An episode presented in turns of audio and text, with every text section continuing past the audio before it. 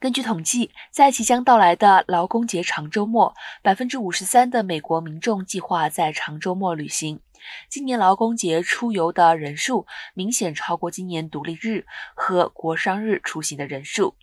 洛杉矶国际机场 （LAX） 九月一号至五号是机场客流量高峰期，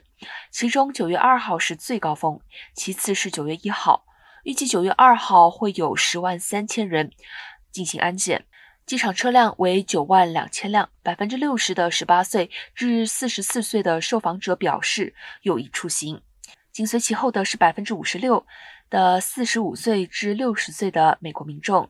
六十岁以上的美国民众只有百分之三十二表示会在劳工节旅行。